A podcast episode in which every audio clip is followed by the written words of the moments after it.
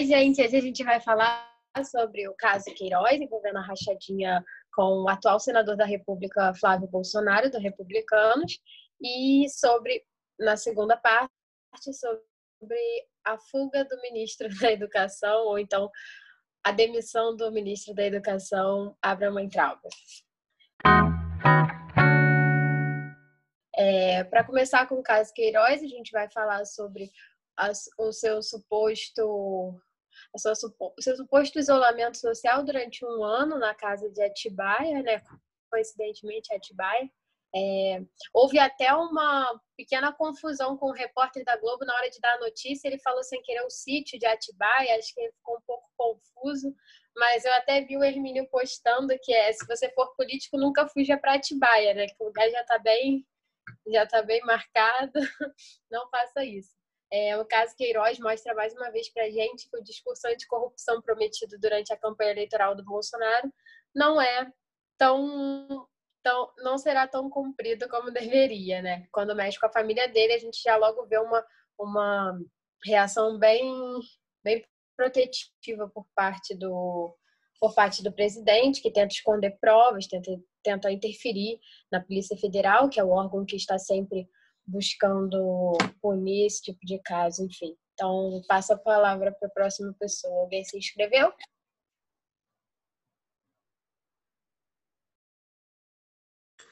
Vai lá, Hermínio.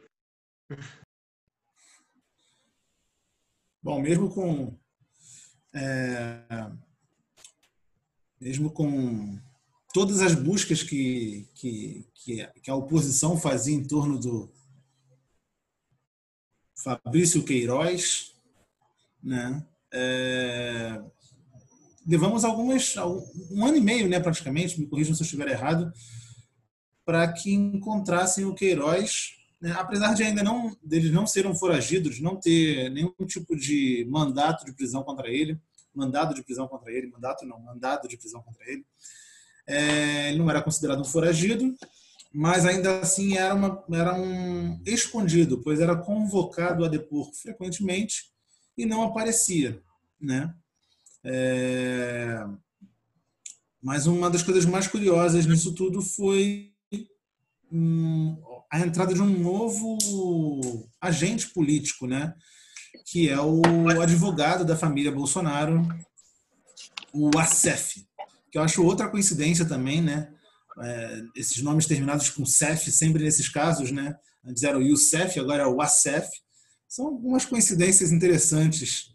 Né? É, alguma, uma das coisas que eu vi muito essa semana foi é, como o nosso roteirista é ruim, né? Porque o nosso roteirista da política nacional, né? Se fôssemos uma série de TV, como seria uma série ruim? Porque algumas coisas óbvias, assim, que se, se propusesse aquilo numa, numa reunião de roteiro, ninguém aceitaria. Não, o cara vai estar escondido na casa do advogado da família. Uma parada tão óbvia, assim, tão, tão ridícula, que dá até um pouquinho de vergonha de comentar isso, né? Dá uma vergonhinha de dizer assim, poxa, né? Podíamos ter esquemas mais bem elaborados, né? Fugas para o exterior, como falaremos daqui a pouco.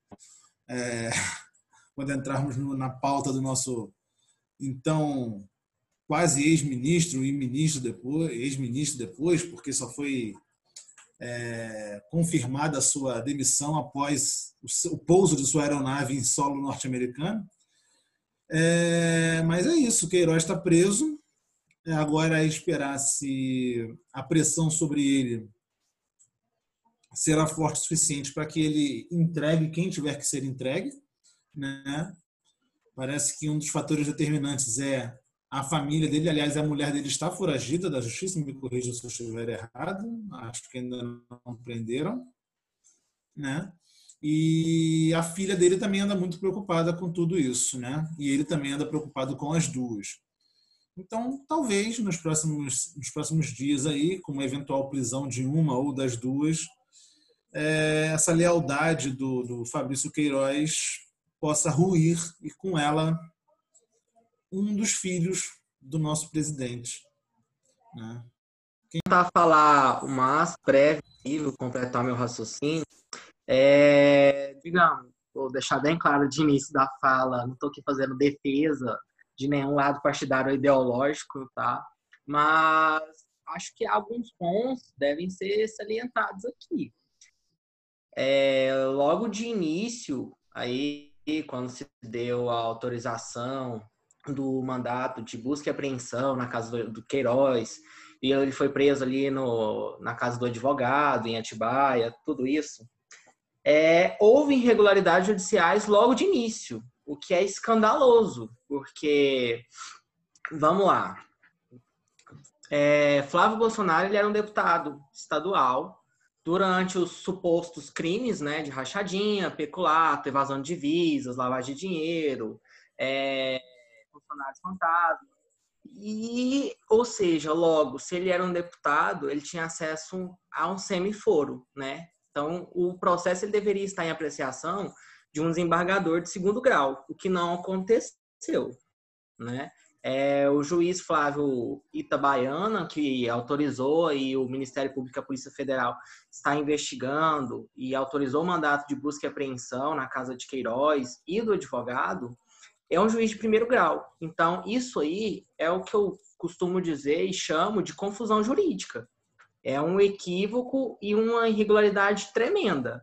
É, então, logo que esse, processo foi passado para para a desembargadora, se eu não me engano, é Samuel Meira, se eu não estou enganado, que é de segunda instância, é, a investigação ela foi suspensa pela desembargadora e logo após, logo em seguinte, revogada essa suspensão. Por que, que ela foi suspensa essa investigação? Devido às irregularidades e com medo que o temendo que o processo, né, a, as investigações sejam prejudiciais ou prejudicadas até mesmo por essas irregularidades vindo por parte do Ministério Público e até mesmo por confusão jurídica aí que ocorreu em primeira instância. Então eu acho que isso é bem relevante a gente estar tá falando agora, pois uma vez que se comete essas irregularidades, abre-se brechas para as, a, julgamentos serem anulados, para sentenças serem anuladas, o que acaba contribuindo com impunidades. Então, é... Vamos pegar aqui. Como é que eu digo de uma forma mais assim, atênue? Irregularidades judiciais, se ocorrerem nesse processo, é... isso terá danos severos, inclusive na suspensão imediata da investigação e até mesmo a anulação de julgamentos ou pré-julgamentos vindo por parte do desembargado do, da segunda vara da Justiça do, do, Rio de Janeiro. Então, aqui eu deixo aí esse ponto para a gente estar tá falando também. Se alguém quiser pegar, fala logo em seguida. Está com vocês. Ô, Guilherme, uma questão sobre isso sobre exatamente esse seu ponto do foro privilegiado é que o foro ele é, ele é ele é válido durante o exercício do mandato, do mandato, né?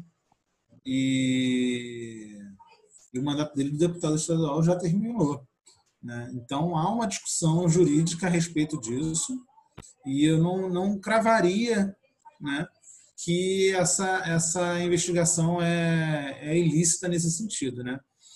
É, tem uma, já tem jurisprudência nesse sentido, vale dar uma olhada é, sobre esse ponto especificamente. Shamira, quer falar alguma coisa? Vitor também, se estiver por aí. Não, até é, lembrar que. Pode falar. A Samuel voltou também. Até lembrar que, por exemplo, é, o Lula é um ex-presidente e quem julgou ele foi um, foi um juiz de primeira vara, né? Eu acho que é bem consolidado que ah, ou teria, não poderia subir para o STF, porque não aconteceu durante o mandato de governo de, deputado federal, e como deputado, como o mandato de deputado estadual já se encerrou, não, não existe mais foro. É, em relação aos crimes que ele cometeu e a jurisprudência de quem está julgando, investigando, enfim, como o Hermínio tinha falado, é, ainda há uma.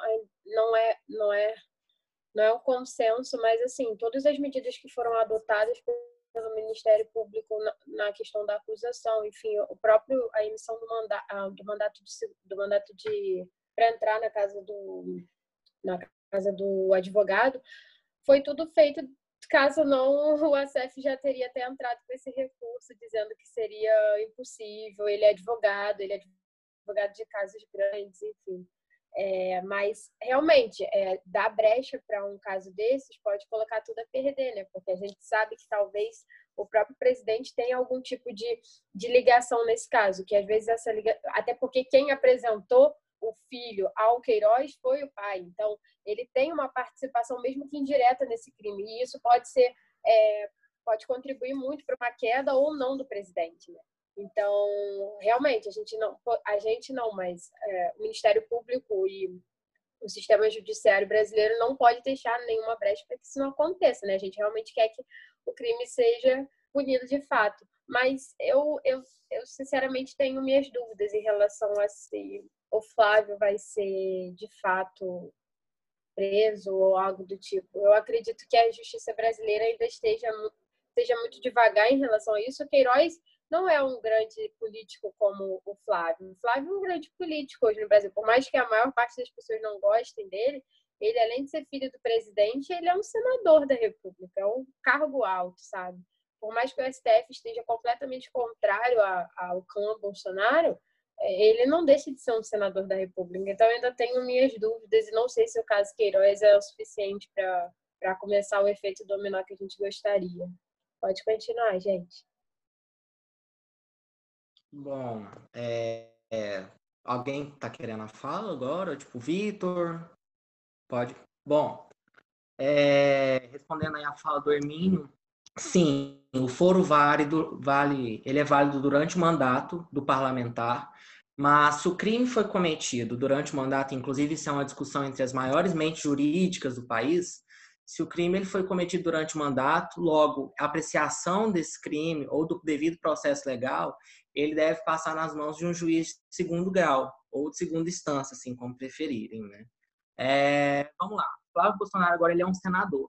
Logo, o Ministério Público não acusou o Flávio Bolsonaro é, formalmente. Primeiro, se, o que há agora são suspeitas vindo de o que foi feito através de um relatório vindo do COAF, né, com é, saques bancários, depósitos e transações financeiras suspeitas então, esse relatório do COAF foi passado para o Ministério Público do Rio. Logo, se o Ministério Público resolve ou encontra provas contundentes que corroboram com as acusações ou as suposições e a partir daí acusa Flávio Bolsonaro formalmente, esse processo, a bola é passada para a PGR imediatamente, uma vez que Flávio Bolsonaro é um senador e tem foro privilegiado. Nesse exato momento, né? agora no mandato dele. Então, a bola é passada do Ministério Público do Rio de Janeiro para a PGR.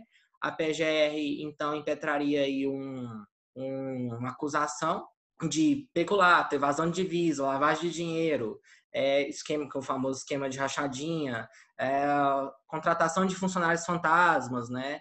Então, ele, esse processo estaria em apreciação do STJ, logo de imediato o que há aí, o que eu deixo aí uma, uma, uma crítica, pois a, o time Bolsonaro, a família Bolsonaro, ataca a ordem constitucional, ataca a ordem democrática e o sistema judiciário brasileiro. E agora, se você vê aí um dos filhos do presidente nas mãos deste sistema tão criticado pelo grupo Bolsonaro, né? É, mas sim, foi, essa irregularidade ocorreu por parte do juiz de primeira instância, o Flávio Itabaiana. E o processo primeiro deveria estar logo em apreciação do, do, desembargado de segunda instância, tanto que a atual, atual desembargadora suspendeu as investigações, temendo que toda a investigação tenha sido comprometida por essa irregularidade, um equívoco claro, e logo em seguida revogou permitindo que o Ministério Público e a Polícia Federal dê continuidade aos seus trabalhos e se encontra-se provas contundentes que corroboram com as, as suposições de possível peculato, evasão de divisas, e o Ministério Público resolve acusar Flávio Bolsonaro formalmente, a bola é passada pela Procuradoria-Geral da República imediatamente. E aí a gente né, veria o que aconteceria depois. Passar a bola aí para quem quiser falar, comentar. E outro ponto é que eu sobre essa questão, Gui, é que eu também não sei, porque a prisão do do moço, desculpa, não me fugiu, do Queiroz. Maurício Queiroz. A prisão do Queiroz, é, por mais que a gente tenha comemorado e foi um, uma notícia boa nesse mar de, de má notícias, é, foi, não foi, foi uma prisão por, por como é que se fala? É, interferir em investigação. Não, não foi uma prisão de Obstrução fato. de justiça. Obstrução de justiça, exato. Então eu não sei se, por ser uma prisão, eh, ser um mandato de prisão por obstrução de justiça, se a competência não seria de fato de um juiz de primeira de primeira Instância. de primeira instância. E além disso, eu queria saber a opinião de vocês sobre tipo é, a gente está vendo a a proporção que está tendo na mídia, nos, nos jornais e tal, eu queria saber se, na opinião de vocês, se isso contribui muito para o desgastamento da imagem do Bolsonaro e diminuir seu, sua aprovação como um todo. A tentativa é essa, né? Mas eu não sei se isso vai ser o responsável por conseguir é, aumentar a reprovação dele no governo. Em relação a quem já não apoiava ele, isso é só mais um é só mais um fator para não, não continuar apoiando. Mas para quem não apoia, acha que o crime de rachadinha é um crime que já é quase institucionalizado. Porque se você analisar quase todos os gabinetes de parlamentares do Brasil, você tem esse crime, contratação de de funcionários fantasmas, é, peculato, enfim, todos esses crimes contra a administração pública são praticamente comuns, assim, não é que seja normal, mas é muito comum. Então as pessoas acabaram normalizando, né? Eu já escutei isso muito de apoiadores dele. Ah, mas rachadinha nem é crime, rachadinha, tipo, todo mundo faz, sabe? Então eu não sei se esse crime, por mais que seja um crime, seja responsável por conseguir é, aumentar a reprovação do Bolsonaro. É, muita gente também que votou no Bolsonaro por ser muito a favor do discurso anticorrupção, né, que é um discurso super válido, super necessário mesmo.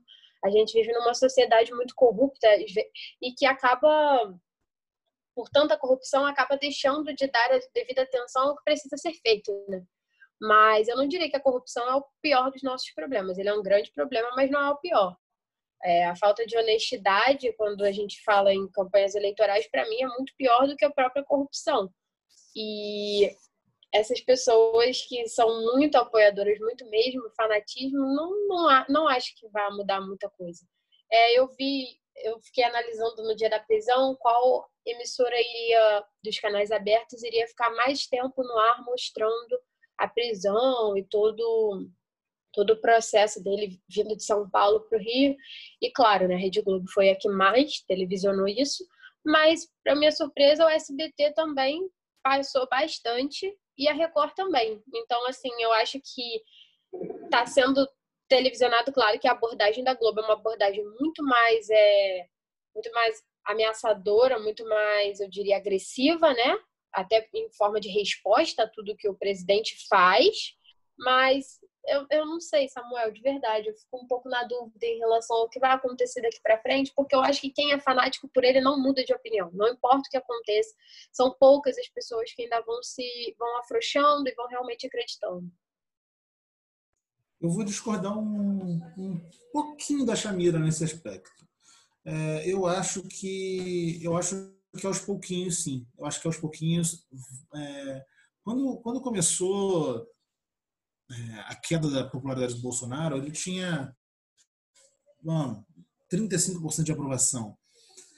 Né? Aí depois a gente vai falando assim, ah, Bolsonaro não sai desses 33%, Bolsonaro não sai desses 31%, Bolsonaro não sai desses 29%, sabe? Então, é, ele vai variando dentro da margem de erro e, e vai caindo. Né? É, eu acho que aos pouquinhos, aos pouquinhos, aos pouquinhos, essa popularidade vai ruindo.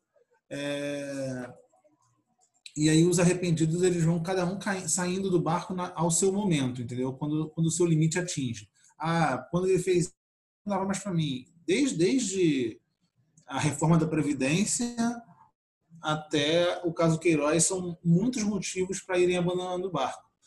E eu acho que a gente só vai ter uma, uma noção mais clara do que é a popularidade do presidente é, no ano que vem. Eu acho que ninguém quer assumir a bronca da pandemia, todo mundo quer deixar a, a, a conta, a contagem dos corpos na conta do Bolsonaro, isso, isso é uma coisa muito clara, é, porque não vai ter ônus, não vai ter bônus, só vai ter ônus a pandemia no Brasil. Então, ninguém quer ser responsável por isso. Então, já tem um bode expiatório lá, já tem um cara disposto a falar bobagem e a fazer bobagem, e vai ter, cair tudo na conta dele mesmo. Não que não seja, veja bem, é muito justo que seja. O problema é que a gente não tem uma, uma liderança política hoje para assumir esse país no sentido de vamos resolver o problema. Então, Hermínio, é, eu discordo de você num ponto quando você fala que ninguém quer segurar essa bomba, que todo mundo vai usar Bolsonaro como é, boi de piranha. Eu discordo. Eu acho que existem governadores, existem prefeitos em todo o Brasil que estão tipo segurando essa ducha, né? Tipo, eu uso exemplo aqui da minha cidade, né? Eu tô no sul de Minas, em São Lourenço. Aqui no primeiro momento a prefeita fechou tudo e está até agora tipo em quarentena por lei e tal. E como São Lourenço existem municípios e até estados que estão tratando a questão da pandemia de maneira mais séria e de fato pessoas que estão assumindo a responsabilidade, prefeitos e governadores, né? Mas a questão de eu não diria colocar o usar Bolsonaro como boi de piranha. É de fato é, dar a ele, culpabilizá-lo por sua, por, porque ele fugiu da própria responsabilidade. Ele, a gente é um país que está sem presidente, então não é sobre eu discordo de você quando você fala que é sobre culpabilizá-lo e usá-lo como boi de piranha e as lideranças estão se colocando a par nesse ponto. Eu acho que é, é, as, existem lideranças agindo, existem, com certeza, existem governadores, existem pessoas que estão, tipo, lavando as mãos, falando o Bolsonaro é o presidente de vocês, vocês, que lutem, mas existem sim prefeitos e, e governadores. Eu acho que não era nem o ponto principal da sua fala, mas só para para não parecer que ninguém tá tá ligando nada para isso. Só esse ponto mesmo. E, e, em relação à fala da Shamira, eu eh, eu tendo a concordar com ela, é, porque a cada momento que o Bolsonaro se contradiz, age de maneira que isso é o próprio eleitorado discorda, há logo em seguida uma desculpa, uma hashtag, alguém falando, ah, mas a gente está se aliando ao Centrão porque não tem como. Não, é essa questão aí do Flávio, ah, todo mundo faz. Sempre eu tendo a concordar com a Chamide que existe sim uma grande parte desses apoiadores que estão com Bolsonaro no lado, independente das próprias ações do Bolsonaro. Mas é, é, é impossível não perceber que ele está caindo, que ele está perdendo os eleitores que é, ainda se entendem enquanto, pô, gente, até que democracia a gente tem que ter, né? Então, tipo, até saiu uma pesquisa agora dizendo que a, a, relação, a vontade da população em relação a um golpe militar tem diminuído, a, a as justificativas para um golpe entre a população tem diminuído. Então, tipo, é, é óbvio que tem, muito, tem gente abandonando o barco. mas ali aquele aquele grupo fechado, coeso de apoiadores do Bolsonaro, independente do que aconteça, é bem difícil a gente conseguir dissipá-los, diminuí-los, atingi-los, né? E para mim nesse ponto é, é muito é muito é muito é muito como eu posso dizer esse esse grupo de pessoas é muito difícil de convencê-los porque nem a própria realidade é capaz de fazê-los fazê-los mudar de ideia né? É isso. Vitor. É, então comentar um pouquinho também sobre o tema, estava muito quieto, né? Tem que falar alguma coisa aqui vocês também. Eu não vou seguir na, na linha jurídica, mas eu vou tentar me ater aqui à linha econômica e à linha política, aqui, porque a linha jurídica é, é muito complexa e eu não me acho competente para falar nem um pouco sobre ela. Mas, mas, enfim, primeiro é como a economia responde rápido, né? Se a justiça responde muito lento, a economia responde bem rápido e a política também, porque nós já vemos um aumento do dólar expressivo, principalmente porque os Estados Unidos não está bem. Então, a tendência, e principalmente pelo fato da pandemia estar em algum, na maioria dos países em volta, né, já está começando a dar um sinal de, de, de se findar. E a ideia é que quando, quando no início da pandemia as pessoas pegam normalmente seus dinheiros, todas as suas aportes, né, ainda mais que tem essas condições fazer tal, e fogem para o dólar, porque o dólar é sempre muito seguro. Mas assim começa a se findar, a ideia é que elas voltem para suas moedas de origem ou comecem a investir de novo nos seus países. Então, quase todas as moedas, né, o dólar está baixando por um quase que um movimento cíclico, né, de crise e depois de uma possível derrocada da crise, mas no Brasil não, né? E muito porque o Brasil vive uma crise constante, né? Uma crise que não se finda, né? Uma crise que é o governo, né? O governo é a crise, a gente já falou disso muitas vezes, não vou me alongar sobre isso. E politicamente, eu não sei porquê, eu acho que assim, como vocês estão num aspecto meio diferente, vocês têm conexões diferentes, então vocês não conseguem enxergar, mas eu enxergo muito a queda do Bolsonaro, muito claramente a queda do Bolsonaro. Em pessoas que eu, que eu seguia, eu tenho amigos que são bolsonaristas, no meu meio eu tenho muito bolsonarista, infelizmente, né? É, e eu enxergo neles, sim, algumas pessoas tentando fazer um esforço gigantesco né, para tentar continuar apoiando o Bolsonaro, mas grande parte já está começando a tipo, chegar no Peronomútil, daqui para lá eu não chego nesse ponto, e grandes figuras, né, que eu acho que é aí que está o pulo do gato para começar as grandes quedas do Bolsonaro, que são as grandes figuras que criaram a imagem dele.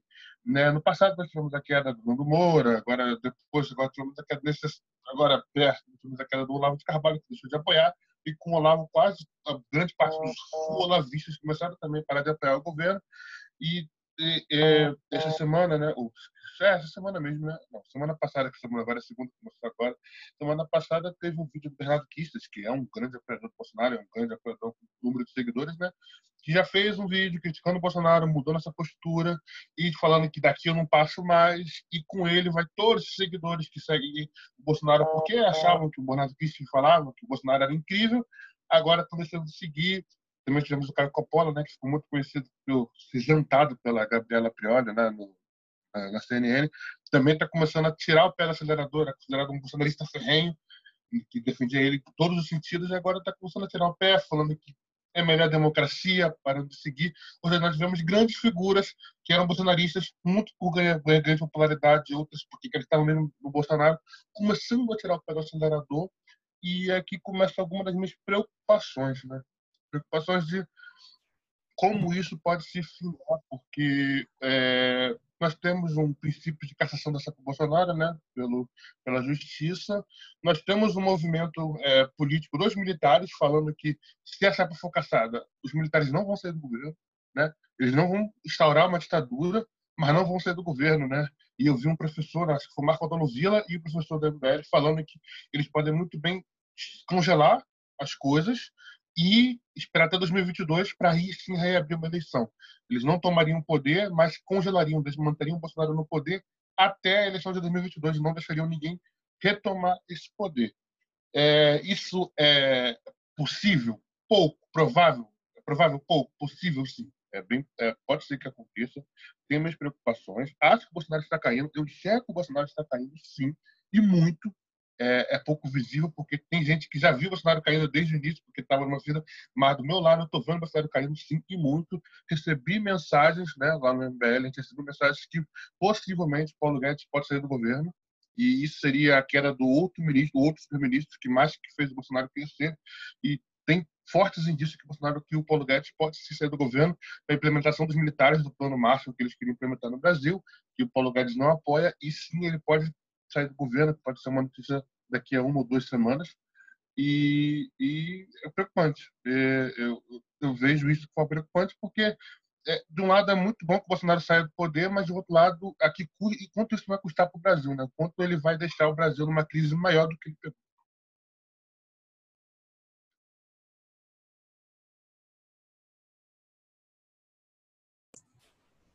Bom, é... alguém quer falar antes de mim? Bom, é o seguinte, é, respondendo o ponto de Samuel primeiro, depois eu vou entrar no ponto do Vitor, é, eu não quis dizer que não há governadores e prefeitos assumindo o seu papel. Acredito que na nossa, na nossa democracia nós temos é, diversos agentes e cada um deve assumir o seu papel né? Então, o que eu quis dizer com ninguém quer assumir a bucha do Bolsonaro é assumir a bucha do Bolsonaro nos, como presidente da República, né? É, porque as ações que estão sendo tomadas hoje como presidente, elas vão refletir daqui a, daqui a imediatamente daqui a 15, 20 dias, mas daqui a seis meses também vai ter um reflexo muito grande, não só na economia, como também quando os resultados dos trabalhos retroativos, né, de cálculos de, de mortes, de notificação e tudo mais, quando esses números chegarem mais próximos da realidade, é, isso também vai pesar muito. Né? Quando começarem a associar de fato, publicamente, é, de maneira mais difundida, é, as mortes subnotificadas, né? e que algumas pessoas vão começar a notar, nossa, mas aquele meu colega que infartou não era infarto, será? só porque teve, tivemos cinco vezes mais casos de infarto nos últimos três meses do que no mesmo período do ano passado e dos anos anteriores, enfim, e outras doenças. É, a mais famosa da subnotificação é a síndrome respiratória aguda, enfim. É, então, eu não quis dizer que os prefeitos e governadores não estão assumindo seus papéis. Logicamente que não dá para generalizar como o próprio presidente faz. Né? Alguns estão, outros não estão, alguns estão é, desistindo de assumir esses papéis, outros, como o do Rio de Janeiro, estão coagidos a desistir desse papel, afinal de contas, né, a Polícia Presidencial, digo, a Polícia Federal é, bateu na porta dele para. E aí, vai colaborar ou vai para cana? Então, é, são esses pontos, né? É, quanto à economia, é, é uma preocupação, né? Não tem como, não tem como dizer que não. A saída do Paulo Guedes, ela está sendo ventilada já há muito tempo, né? Não, não é um assunto novo. Desde, a, desde antes da queda do Moro, já haviam apostas de quem cairia primeiro, se era Moro ou se era Guedes. Aí teve a saída do, do, do Moro, que para muitos era desculpa, o prenúncio da saída do Guedes, né, que ele iria sair no mesmo, ia pegar o mesmo Uber, né? Mas não, isso não aconteceu. Se vai acontecer ou não, é muito difícil afirmar. O governo Bolsonaro é muito instável e muito muito flexível para se manter popular, né? Popular, eu digo, a palavra é péssima, não é se manter popular, é se manter na linha dos seus apoiadores, é isso, não é popular. A palavra certa é essa. Né? Ele, ele, se esforça muito para se manter no poder e com o apoio do seu, do seu núcleo duro de apoiadores ali, que ele julga ser o suficiente para mantê-lo no poder e julga ser suficiente para, para uma reeleição. Não sei baseado em que conta ele, ele chega a essa conclusão, mas é o que parece, pelo menos nas atitudes políticas. E esses são meus, meus pontos. Quem vai daqui? Ah, Tá todo mundo me ouvindo, escutando? Minha conexão caiu, aí depois eu voltei, tá dando pra ouvir? Bom, eu vou fazer só um ponto aqui, pegando aquela primeira fala, não, foi, não sei se foi a primeira ou a segunda. é, a respeito da popularidade do presidente, ou até mesmo do governo federal, diga-se de passagem, é, acredito que o princípio da presunção de inocência, no que diz respeito à investigação do Flávio Bolsonaro e como isso impacta na gestão federal, na popularidade do governo, do presidente, da família Bolsonaro, assim como faço um comparativo aqui com o caso Lula, o princípio da presunção de, da presunção de inocência é o que movimenta aí a galera, né, pessoal? É o que movimenta aí é, as grandes massas ideológicas, no caso, que partindo de que a justiça irá provar a verdade, é, há sim, de certa maneira, é, a defesa ideológica do governo federal. E, mas também acredito que a cada dia que se passa, as pessoas estão, estão cada vez mais desacreditando no governo e naquele discurso anticorrupção, pois aí você tem é, Globo, CNN, SBT, Band, grandes é, canais e veículos de comunicação que estão aí martelando o governo todos os dias, martelando não no sentido provocativo, mas sim no sentido informacional. Então, essa popularidade, ela tende sim a cair, acredito, mas há uma, uma, uma, uma parcela barulhenta que irá acreditar na presunção da inocência, que seja do Flávio Bolsonaro ou do Jair Bolsonaro. E aqui, para pegar um outro gancho, eu gostaria de trazer aqui a impassibilidade do COAF pois o COAF é um órgão regulador governamental. Ele é um órgão que, que fiscaliza transações financeiras. Então, Conselho de Controle de Atividades Financeiras, o COAF. Então, você tem aí dentro do COAF, você tem o Ministério Público, você tem a AGU, Advocacia Geral da União, você tem a, o Ministério da Justiça, você tem o próprio Ministério Público. Então, uma vez que e todas essas estruturas estão ligadas ao COAF, eu não duvido que haja manipulação de provas, que haja manipulação ou até mesmo é, obstrução.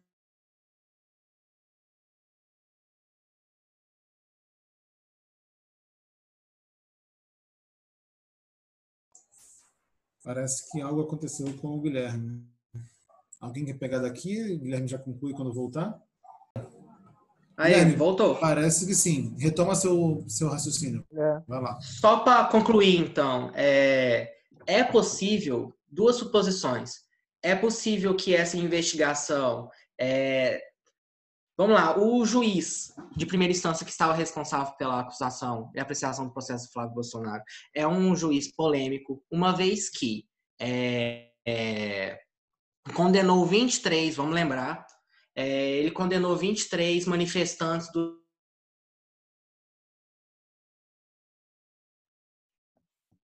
Gui, tenta aí sem, sem imagem, tenta aí só áudio.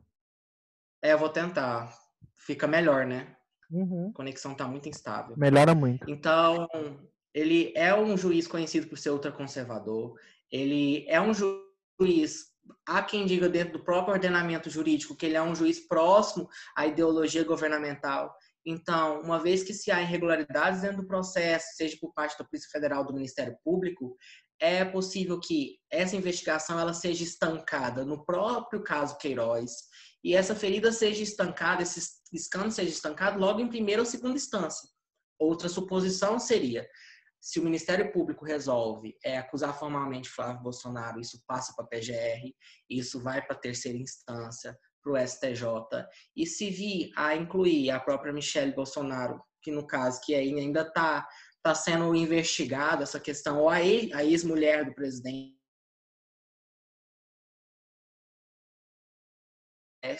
e olha que incoerência, né? O, o STF tão atacado pelo grupo Bolsonaro, agora se vê na mão dele, né? Então acho aí eu faço essas duas previsões.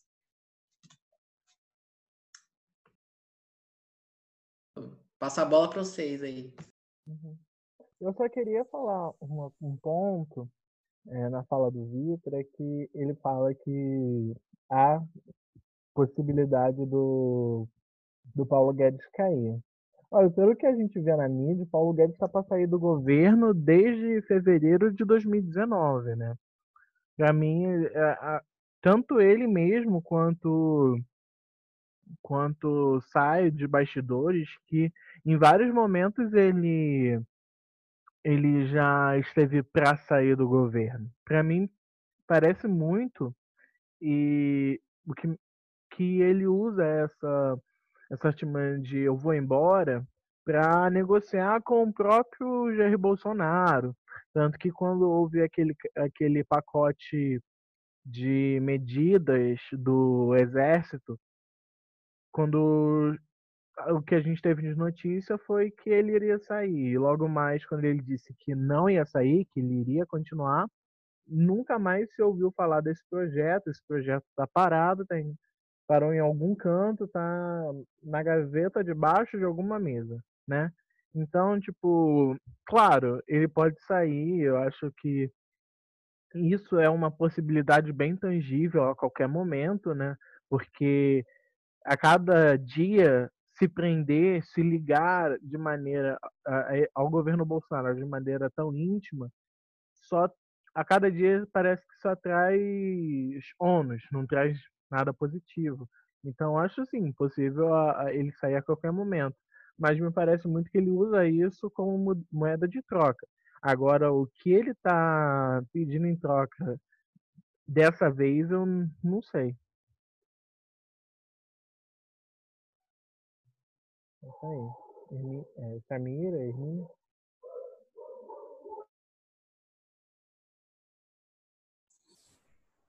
Eu vou precisar sair, gente. Desculpa, mas foi muito bom. Tá bom, Chamira. Seguimos daqui então. Tranquilo. Obrigado pela, pela presença de sempre. Obrigada, Valeu, gente. Beijão.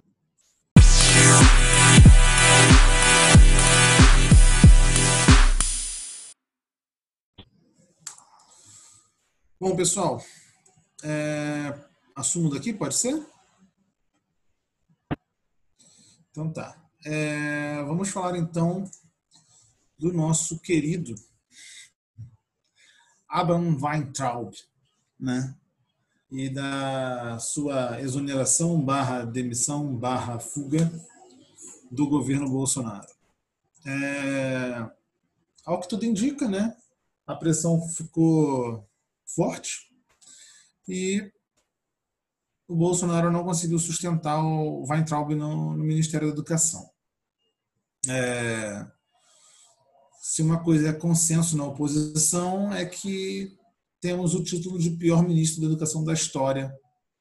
E olha que ele tem grandes concorrentes. né? É, inclusive seu antecessor, né? que agora me, não me recordo o nome, é, em sua passagem relâmpago de três meses, alguém? É, o Vélez Rodrigues. Isso, Vélez. Muito obrigado, Vitor. É, enfim, então tivemos essa saída deprimente, um vídeo constrangedor de despedida, não sei se vocês concordam comigo. Bolsonaro claramente atordoado com a prisão do Queiroz ou algum outro assunto que ainda não sabemos, mas claramente atordoado com alguma coisa é, tornou a despedida melancólica do Weintraub, além de melancólica, constrangedora. É, quem quer falar primeiro sobre isso? Samuel, Guilherme, Vitor? Bom, acho que a gente pode falar primeiramente que foi tomado como a gente comemorou, né? Principalmente a gente que vê é, bem de perto o que as, o desgoverno, a desabilidade, a inabilidade, né, e a incompetência deles estão fazendo com essa que é a pasta, se eu não me engano, com o maior orçamento ou a segunda com o maior orçamento do governo, é tidas pela população como um todo como uma das pautas mais, mais importantes do Estado de go qualquer governo, né? É, foi um foi de fato algo positivo a saída dele, mas não é, é descabido a gente continuar é, se preocupar e continuar atento para ver quem assume esse posto, que é um dos, dos ministérios mais importantes do nosso país, né? E nesse ponto, acho que cabe muito a gente é, ficar atento e questionar sobre o, é, o contexto legal sobre o qual o ministro Van Traub saiu do governo, né? Porque é, Bolsonaro se preocupou em só exonerá-lo a partir do momento em que ele já estava em solo estrangeiro, né? E isso é, é, é preocupante, porque é, foi óbvio e com que ele se preocupa, porque o Ventralbe precisaria estar em solo americano para finalmente ser é, exonerado. São, são, é muito nebulosa ela, essa saída dele do governo e, sobretudo, péssimo para o próprio governo, porque ele não era um ministro, ele não se portava como ministro, ele não agia como ministro, ele era incompetente quando ministro. O que ele era bom e eficaz era propagandista, ele era um grande propagandista do governo. E isso foi uma perda muito grande para Bolsonaro. Guilherme, Vitor. É, eu, Samuel foi mais uma vez aí cirúrgico, né, no que diz respeito à saída do Weintraub. Mas aqui eu trago um ponto, que acho que é importante a gente estar tá lembrando também. É, muitos comentaristas, entusiastas e antagonistas do governo viu a saída do Weintraub como uma, uma cortina de fumaça aí para estar tá na ferida do caso do Queiroz, né? Mas aí eu vejo é, essa interpretação um pouco como um, um tanto prematura. Lógico que ficou bastante inconveniente, né? Um dos ministros mais polêmicos do governo está saindo aí e deixando o cargo durante uma operação da Polícia Federal, aprendendo aí é, Fabrício Queiroz, ligado diretamente a Bolsonaro e a família dele, o seu filho. Mas eu não acredito, agora já, já, já não é mais uma análise, já é uma suposição minha mesmo. Eu não acredito que seja o próprio presidente que, que, que venha a querer demitir Weitraub eu diria que seria o, o ministro-chefe da Casa Civil. Ah, mas como assim, Guilherme? Você está fazendo um, uma acusação dizendo que foi Bolsonaro, foi o ministro? Olha, não acredito que Jair Bolsonaro talvez tenha é, essa frieza, esse pulso firme e essa astutez é, é, a ponto de exonerar um dos seus superministros só para estancar um escândalo. Eu diria que isso aí foi mais um aconselhamento vindo da própria Casa Civil e dos seus assessores.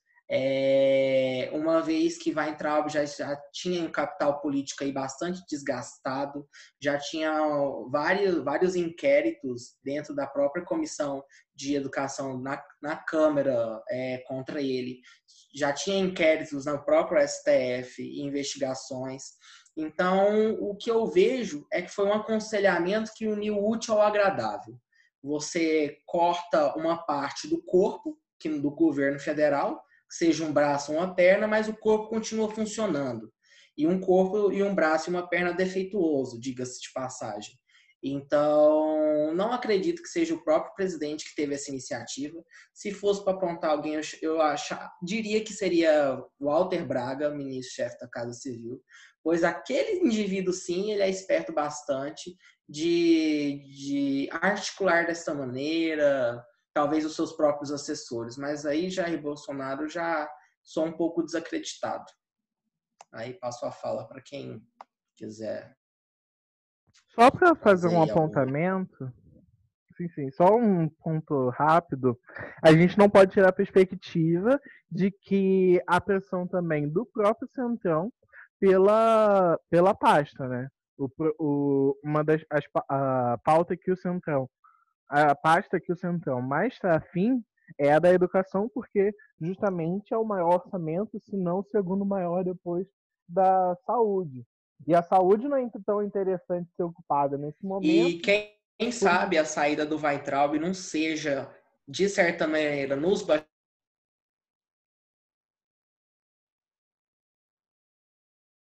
É, seu áudio cortou?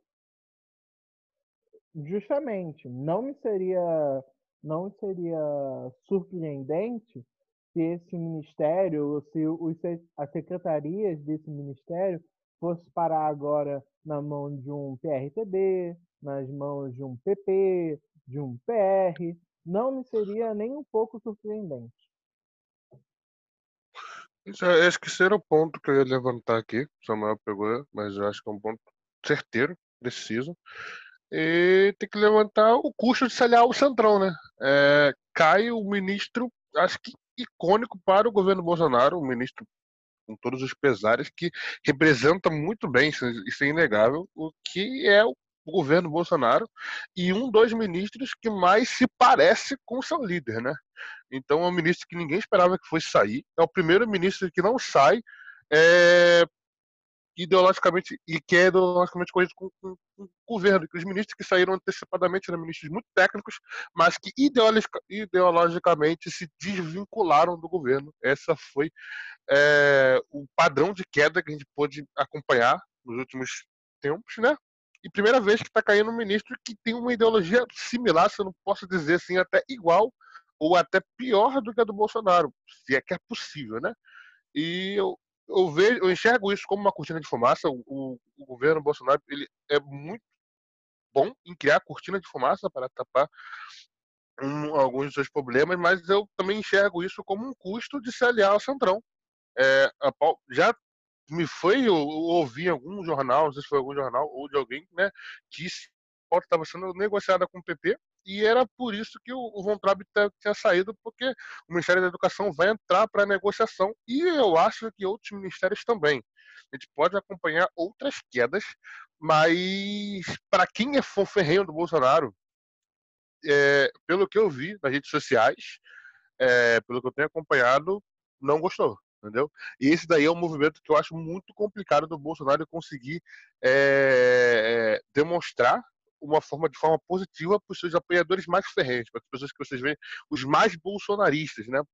E, as, e o, outras quedas virão. Né? O que tem que ser levantado é que outras quedas virão de outros ministros que possivelmente também são ministros ligados é, ideologicamente ao, ao, Bolsonaro.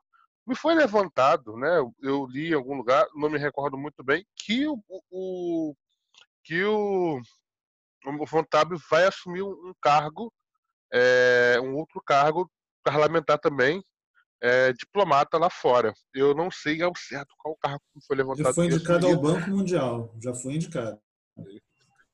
Ele vai assumir um outro cargo. É, mas eu, eu ficaria bem ligado. Eu acho que vão ter novas quedas. Eu, eu acho que é o início, né? É o início da, das quedas.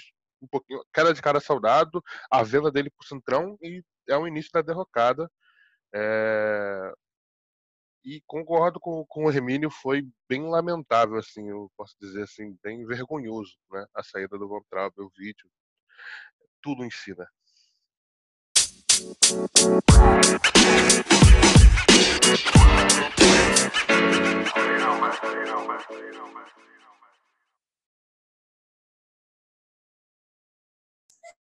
Bom, pessoal, nós temos um minuto aí para encerrar. Alguém quer fazer uma consideração final? Queria só falar que, tipo, de novo, nossos papos são sempre ótimos, né? E dizer que da próxima vez a gente pode tentar marcar em, por outro meio, né? Fazer, conversar por outro, outra plataforma, eu acho que seria melhor. Vou mandar mais um link aí para a gente poder encerrar com um bate-papo informal aí, sem gravação. Tá? tá aí eu antes sugere algumas outras coisas para os próximos encontros. É isso. Um abraço. Já mandou lá outro link lá já.